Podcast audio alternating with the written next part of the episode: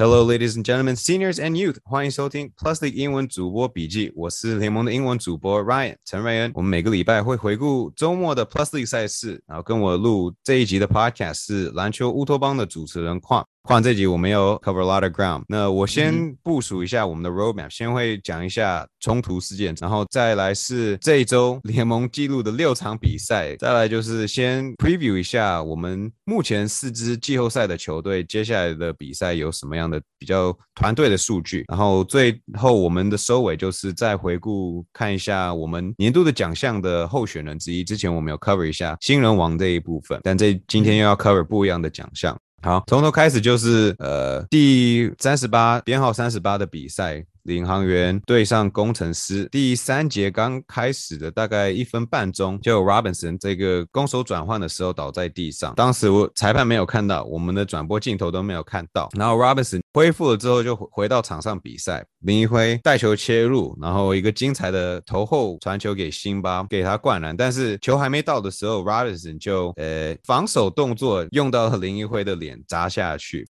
然后林一辉，我们后来知道伤势蛮严重，包括脑震荡。然后裁判当下是判一个 Robinson 夺权犯规，夺权在我们联盟就是下一场比赛自动一个禁赛。那在二加一的情况之下，领航员只能以单阳将出赛。那林奕辉，我们后来看的篮筐后面，我们的转播伙伴有装一个有一个摄影机不动的，但是那个画面不会直接输入到我们的直播的一些器材，所以是基本上就是剪那一段然后捞出来的。然后后来比赛结束前就有看到几次，是林奕辉在攻做转换的时候有去敲一下呃 Robinson 的的肚子部分的下身的部分。使 Robinson 倒地，后来裁判讨论了，就给两个球员各我们联盟所谓的二级留意犯规，就是变成记两点，加上有一个罚款，然后记了三点才会是一个一场比赛的竞赛，加上更高的罚款。这个方面联盟写的是，这个层级越来越高，就罚款跟罚则会越来越重。我们所认知的一下这个情况是 Robinson 有夺权，加上一个 automatic 直接竞赛，但是林辉当下完全。没有被吹犯规，然后后来裁判看到了画面，也同意在会议里面给一个第二级。然后事后联盟在评估了林一辉的犯规动作，哦，没有被吹，但是有的犯规动作也觉得是伤害到了其他球员，也是一种突袭。因为我们篮球比赛自然会有碰撞，就是我会互相。像之前他们两个在新竹也有相似的碰撞，然后另外一方是 Robinson 在抢篮板的时候卡位有敲到林一辉的下半身，那这个情况是攻守转换，Robinson 跟林一辉是没有会比较自然的碰撞，然后林一辉去做了他的下手的动作作，所以我的结尾基本上就是在篮球场上会有粗暴的动作。自然会有球员之间的报复，但是这个情况就是比较特殊，因为攻守转换没有正常的碰撞，像卡位篮板。反而 Robinson，当然我们不会去 encourage 这些 敲人家头颈部以上的动作，但是因为同时是在篮球比赛进行间，有是跟球有关系的，所以不是不可以理解。Yeah, I mean it's a doozy. 对，你刚刚也讲那么多，因为其实流程是蛮复杂的，所以其实有的观众、有的球迷可能会 miss 掉一些部分。但我觉得最大的关键就是像你刚刚讲的，其实转播单位或者裁判在看 IRS 的时候，并没有林一辉的那一个角度，所以他看不到林一辉在 Robinson 出手的前一个动作是做了什么样的动作，导致 Robinson 做出这样的 frustrating frustrating 的 action。那另外一个，你刚刚指到，因为工程师在三十八场比赛的上一个礼拜，就像你刚刚讲的，有 Robinson 对于林一辉的这个一些动作。对我而言，那个就是一般卡位动作，可能多了一点，就是所谓 chicken wing，多了一点是拐子啊，干嘛的。可是整体而言，算是相对比较正常的篮球动作。那林一辉那个画面，如果你去看，就是你刚刚讲的那个角度的话，林一辉是从球还在前场的时候跑跑到 Robinson 那边，然后再先不管他有没有去攻击他的下体或者攻击什么地方，但对我而言，那就是一个蓄意攻击球员的的一个动作。所以光是那一点，依照我们联盟的赛务章程，它就有影响到。联盟的所谓形象，所以联盟这边才会再给林一辉补加了刚刚所谓我们后面讲的这些法则。嗯，对。像球员、像裁判、像教练都在累积经验，我们的联盟这一片也在慢慢的累积经验，把规章不只是把规章写的比较完整，同时我们也要去评估每一次的判决啊，每次的事情的后果会有什么样的惩处或什么处理的方式。比如说我们的程序都是要如何跑，其实都是联盟需要熟练的东西。因为当然我不想要发生，但是程序是什么？谁要开什么样的会？要召集什么样的人士处理这个东西？对啊，这有点离题了。但是写规章这件事情本来就很难去 cover 到所有每一个能发生的 scenario，所以一个联盟的角度来讲，你确实要写一个可能相对有一点点 open ended，但是可以对于所有事情都至少有个应对方式的规章。我们联盟公布了我们的规章，也没有八十多页，但是况你有去查，不是其他联盟有超过十倍的规章的内容吗？这样，像规章，因为债务规章这边，其实我也要做很多的功课嘛。那像 FIBA 它的规章就相对比比较简单一点，他写的 very open ended，那就是希望给联盟或者给球队有他们的自行想象的空间。那像 NBA，它就是几百页几百页的规章在那边，因为它就是 literally 他们能想到的每一种 scenario 都把它写出来，所以这两个方式比较不一样。那 Plus 一个规章会怎么演进，在这几年下来，那我们就是看到时候我们会怎么做这样。好啊，继续去努力。那我们下一个阶段就是讲我们周末的六场比赛，像我讲过是 Plus League 有史来。最最忙碌的周末，我们从 Game 三十八的一个算是延后的赛事，就是领航员对工程师。我第一节我在现场播的时候，觉得他领航员的攻势不错，得了三十四分。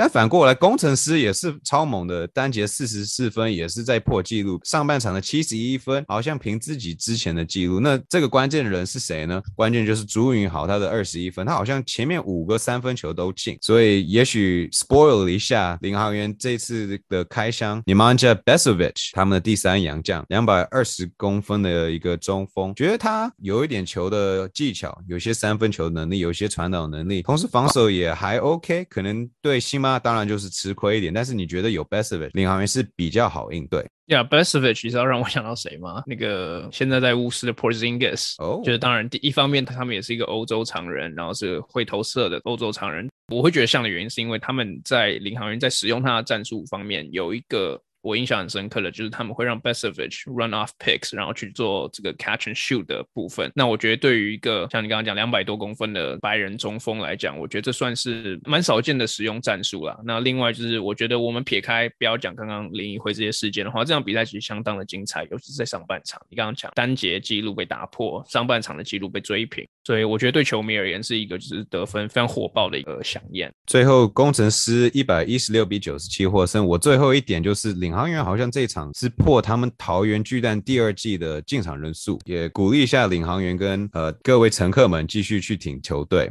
好，接下来是礼拜六的一场比赛，是国王迎接钢铁人的比赛。蛮有趣的数据是，杨敬敏是第二季最低的，只得六分。然后钢铁人这场比赛打到第四节，剩下六分四十秒的时候，只落后六分，但最终篮板输二十颗，然后板凳得分三十七比九。钢铁人的板凳场均只有十九点六分，是联盟最低，就的确显示他们下半场都可以追进，但最后还是就是缺一些他们的板凳后。多，或是达到最后关头的一些体能跟专注力，就是他们的 downfall。杨敬敏，你说六分这个记录，因为我稍微做了一下调查，是他其实从十二月十九号。接下来连续十五场比赛都有双位数得分，所以这场比赛对他而言其实算是一个 anomaly 啦。那我觉得这场比赛最大的关键之一，又是我们的台湾洋将 Quincy Davis。那我觉得今年下来，我发现他是在三分有把握度越来越高了。他光是第四节就有两颗很关键的三分，我觉得这个有点 reminiscent of 上礼拜就是勇士打国王的比赛。那我觉得当你有，我也不知道这个大家也都讲很多次，但你的队上，但第四节也可以放一个 Quincy Davis 在那边，我相信我们等一下讲第六人会点也会提。但能放在那边，你就是有一个蛮大的优势啊，至少在内线。嗯哼，哇，不止内线了，变成那三分球真的是很要命。呀，但哎，我可以，但我可以补一个点嘛，就是有我讲 Quincy Davis 好，但我也想讲他的可能也不是不好，可是就是他的弱点。因为 Q 今年也三十八岁了，那我觉得钢铁人在这边有稍微，因为他们这场比赛打了一个小球中锋，把 Bennett 放在中锋嘛。那有几球，尤其有一一球，我相信大家印象都很深刻，就是 Bennett 把 Quincy Davis 拉到三分线外面，然后开始对他做鞋子。crossover 的 dribble move，然后 take him off dribble，然后切入直接暴扣 n one。那我觉得这个就是 Q 的弱点所在。Q 的移动力跟过往比，其实已经下降了好几成了。所以他对于也许在内线的补防，他还是一等一的。但如果你真的把他拉出来的话，国王其实会有一个在防守轮转上的劣势。对，然后也不要忘了，简佑哲在下半场也有进三个三分球，最终国王以一百零五比九十四获胜。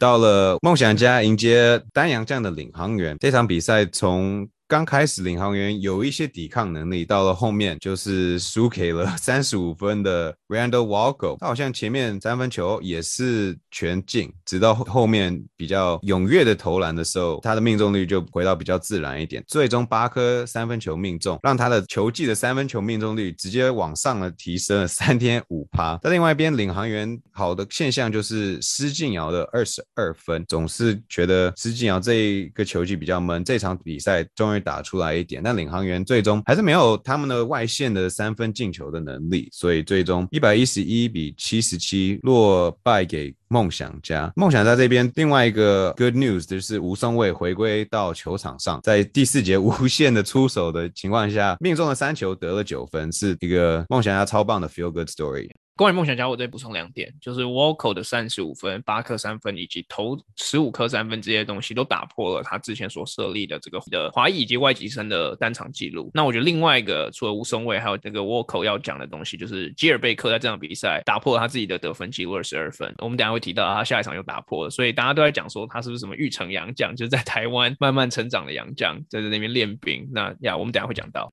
到了晚上的比赛是工程师做客勇士的比赛，结果比赛结束之后，我们发觉前面四场都是客队获胜。先是勇士有新特利在第四节赢出，然后后来工程师做客勇士在和平馆踢馆成功两次。Perry Jones third 为勇士开箱，得了二十七分，蛮准的，十七投十中，所以可以想说是超水准的表现。但是有些人发觉 Perry Jones 好像跟 Quincy Davis 有点像，就是外围的单防好像比较弱一点，所以可能要去适应一下，或是自己体能。所以我们继续去观察哦。下一场比赛的重点，其实虽然勇士赢，但是新特利在下一场比赛。累积六次的特殊犯规，所以这两个球队再度碰面的时候，勇士只有丹阳将在新竹县体育馆比赛了。呀，然后富邦也是蛮著名的，算是打工程师，有时候都比较吃力一点，所以那场比赛我们就是拭目以待。那我觉得这场比赛还得夸奖，就是高国豪啦，高国豪在我们刚刚讲这场比赛以及刚刚上面讲的领航员比赛，他各得二十四分。那我相信对于他这一整年来，很多球迷就是讲他要三千五百万打的有到那个价值吗？我相信这两场比赛一定是一吐元气了。再度把这个聚光点放回到球赛本身，他的球技本身，而不是在场下的一些就是有的没的。我觉得这对于球赛本身是好事啊。朱云豪也是可以夸奖的球员，他连续三场为工程师先发，然后三场都上场时间超过三十五分钟，然后每一场比赛又有多数的三分进球。所以朱云豪在季中间的进步，也是让工程师季后赛的机会比较被看好。然后朱云豪我们发觉不是那种底线的三分射手，他是喜欢大。大号跟特大号的三分球，如果这个准心有把握的话，那工程师的范围的确是不用只靠陈杰恩，可以靠一个一百快一百九十五公分的一个外线的球员，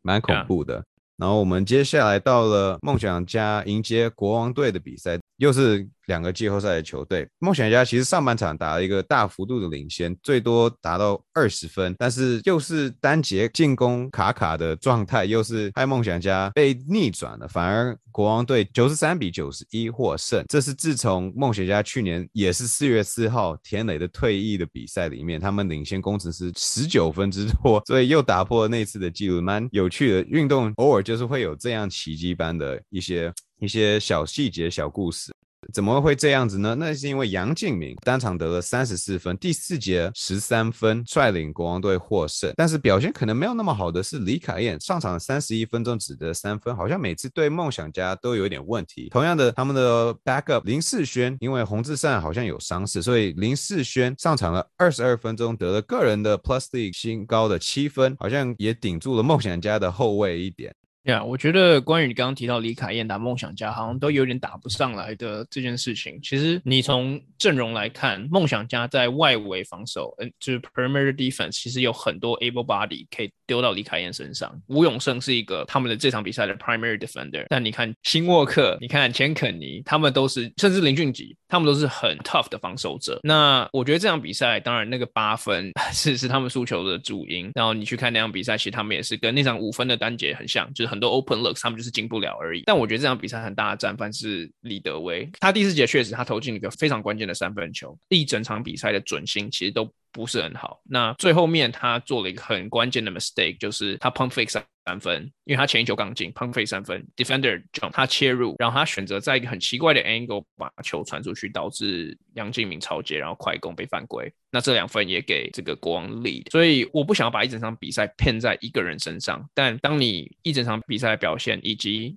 整场比赛可能最大的 moment 都败在你手上的时候，我觉得是至少是值得检讨的。嗯哼，好，到了晚上的比赛，也是一个张力没有那么高的比赛。Taylor Brown 在这场比赛有了大三元的表现，因为 Anthony Bennett 好像在比赛中有受伤，所以最终只有上场时间的十三分钟。但 Brown 率领的钢铁人在第四节有一点反扑，有一个十八比二的一个攻势，最到只差七分。但我们在录之前有在稍微的讨论一下这个勇士。是对，尤其是今年对上领航员，对上钢铁人，有些时候像之前有 Kevin Durant 的金州勇士队，有些时候其他三节打的没有怎么样，没有怎么有力、有精神、有专注度，但尤其是在金州勇士队，也许第三节打了一波优势，对方就追不了了。勇士队在第二节拉出一个三十二比十六，钢铁人就拿他们没办法。对啊，我觉得这个就是我们一直讲所谓经验嘛，那刚好是一支。算联盟最资深的球队之一，对上联盟最菜的球队之一。其实我觉得蛮 impressive，因为 Taylor Brown 像你讲的，确实是在 Bennett 就是下场的时候拉出了一波这个小攻势，然后最后是有追到，其实只差十分左右的差距而已。但我觉得这时候就是勇士冠军经验 kick in 的时候，因为他们在大概两三分钟的时间就把力又拉回到十七分到二十分之差。很大的优势就是在于勇士的团队战力实在是太整齐了。那我们讲的像等下也会讲到林志杰，也是一个很重要的关键人物之一嘛。他最后的一个 double clutch layup and one，算是这场比赛 dagger 了，把钢铁人最后反扑的气势都浇熄了。好，我们六场周末的赛事就回顾到这里。那况我就接下来赶快带过一下英文主播在准备这个影集的时候，有一些目前季后赛球队的一些数据，赶快过一下。好，从第一名的国王队，他们拉出了一段连胜，然后他们 impressive 的数据是对上其他目前的三个季后赛的对手，十四场比赛有八胜，在六队里面是唯一有胜率在五成以上的球队。下个到了勇士队，他们礼拜天的胜率是七成七八，是七胜两败。平下一个球队是工程师，蛮奇怪的，勇士就好像在礼拜六赢不了，但礼拜天就马上扳回来。那工程师呢？他们的数据就比较多，他们拉出了一波三连胜，然后包括连续四场三分球的命中率是在百分之三十以上，可能有点超水准，但如果可以拉到百分之三十的话，工程师的确是蛮恐怖的球队。他们最近五场客场有四胜，有两次包括钢铁人。这一周末工程师的两个客场胜利是自球季之前领航员 Game 十一 Game 十四对国王对钢铁人，目前。只有第二支球队在 Plus 第二年 Road Weekend 的 Sweet Road Weekend 连两胜，然后最后到梦想家，最后在 Games Behind 胜场差跟工程师一样的，梦想家剩下了八场的客场比赛，他们的客场胜率是蛮低的，只有两成八六的胜率，是目前的季后赛最低的，所以比较危险的情况，因为他们跟工程师一样，剩下的赛程只剩下三场的主场，其他都是客场的比赛，那就是以上四支球队的一些数据。最后一段，我们开始讲年度的奖项。我们只能猜测目前第六的人的 criteria，但是应该大家可以想象，就是你从板凳出发的场次一定要在某个比例。我们选了几个球员，好，我从简浩开始，他在这一群里面是三分出手次数最多的球员，一百一十一颗，是我们目前的第六人的最多，他的命中率是三乘三三。对，简浩在这个球队的功力好像有点像其他的 candidates 一样，就是下半场啊，关键时刻就需要一个老经验的球员，三分球当然是对梦想家很有优势的。对啊，其实简浩也很像是我们所谓 prototypical 的第六人，因为其实很多球队第六人都安置在所谓射手的这个定位上面，因为在第四节任何的三分外围投射其实都是 very valuable。那简浩再加上他所谓的以前老将啊，或者以前在中华队这些大赛经验，其实很适合当梦想家第六人。但我们真的有发现到，其实他最近在上半场的比赛有越打越多，所以对于他的 utilization 会是怎么样子，我觉得也可以再观察看看。好，接下来到了下一个人选是林志杰。那林志杰最好的数据是在第六轮的 candidates 当中，他是三十六分钟场均值的得分最高的十七点四分。当然，林志杰今年是从板凳出发较多，因为从开幕战的扭伤脚踝，许健教练就将他安排到板凳出发。但是好像志杰的反应也是很好的，得分的效率蛮高的，也可以在第四节。尤其是对狂 队就很大量的得分呀。我觉得林志杰跟简浩不一样的地方就在于说，林志杰他本身是一个 shot creator，他在第六人的使用程度上面比较像是勇士队的秘密武器，就是许晋哲想要在第四节可能就是比较难拿到分数的时候，把一个林志杰等级的这种国宝级选手放在场上，然后他就是能想办法把你弄到两分，不管是要罚球或者投三分或者单打切入这些都可以。那我觉得他跟简浩最大的不同。然后接下来是可能比较传统一点的第六人卢俊祥，那为什么会这么讲呢？因为他在这几个人选当中是上场时间场均最多的人，他的场均十二点八分是这些的人选当中是最高的，他基本上就是先发的上场时间一样。呀，卢俊祥对我而言有一点点像是 NBA 的 Lou Williams，他的 utilization 还有他的 play style 比较偏向投射型的球员。当然不是说他不会切入，但比较偏向投射型球员。他们同时也可以在第四节担任一点点的控球的角色，run the team offense。I mean，他的 stats speak for himself，right？他平均将近十三分是所有人最多的。我们也看到今年下来，他很多在第四节的时候 hit big shots，关键的进球。那这是他的 case，我觉得最值得背书的部分。好，那接下来可能是球季刚开打的，大家蛮认同的是一个最佳第六的人的人选，就是简佑哲。简佑哲的 case 基本上就是他的三分球命中率是联盟的排行榜数一数二的球员都不动的。这球季四十点五的三分命中率是蛮可怕的。然后他使用说明书其实就是蛮典范的一个空手切、空手跑位的一个射手。他可能唯一的弱点就是从弧顶的三分没有像角落的把握那么好。他的自己的 creation 也不是特别强，但简佑哲还是大家一定值得讨论的一个候补球员。呀，简佑子我觉得是少数，就是今年我看比赛下来，是他只要投篮，我就 assume 他一定会进球那种球员。I mean 他的数据倍数啊，四十点五 percent 的三分。那他在我们刚刚才讲的那个钢铁人的比赛，他也是在第四节有很关键的两颗三分，他就有点像是这个国王队的 assassin 刺客一样。那我觉得他的 case，如果今天 voting 是在大概二月的时候就结束的话，我相信他一定会拿下。但是他连续两场比赛得分挂单，我觉得对他是有点伤了。数据来讲，绝对不会伤的，就是我们最后要讲的人。我觉得，也许大家可能不会想是第六人，但这个人的确基本上都是会从板凳，那就是 Quincy Davis 戴维斯。他上场场均二十分钟，但是你看每一场的 box score，基本上十分钟、十一分钟、十二分钟都会在第四节。他的数据跟去年有些地方比较强，有些地方稍微比较弱，但是他的功力还是蛮恐怖的。呀，我觉得如果光看得分能力的话，戴维斯他其实不会输给上面几个人。但我觉得以第六人角度，他最不一样的是，他还可以带给你篮板，带给你内线防守，他还有外线三分的。所以今天如果投票截止的话，我一定是把我的票给 Davis，因为没有人可以像他一样在第六人位置带给这么多这么大的 full package。Yep，那就是我们 Plusly 英文主播笔记的奖项讨论之一。然后先赶快去 preview 一下。下礼拜矿对我们联盟来讲稍微的比较容易一点点，工作量稍微少一点。我们周末有周末有领航员跟工程师的主场。然后要对上国王队，再来是钢铁人，工程师则是要对上梦想家。然后之前我们讲到，只能用丹阳将的勇士队。然后在附加之前，Game Forty 延到礼拜二是领航员对梦想家，又是一个礼拜二的比赛，四天要打三场的领航员，上次两胜一败，看这次的成绩。我们的季后赛的 picture，嗯，比较精准，至少四队哪会进，还是有稍微最小的机会，不是这四个球队，但是他们的种子跟季后赛的组合会是什么，都是值得去期待。但球季还是有二十八场，所以比三分之一还少一点点，还是值得期待。当然也祝各个球员保持身体健康，然后希望比赛精彩，然后大家可以打出自己的实力。嗯哼，有。好，我们这一集就录到这，谢谢大家收听，我们下次再见，拜拜。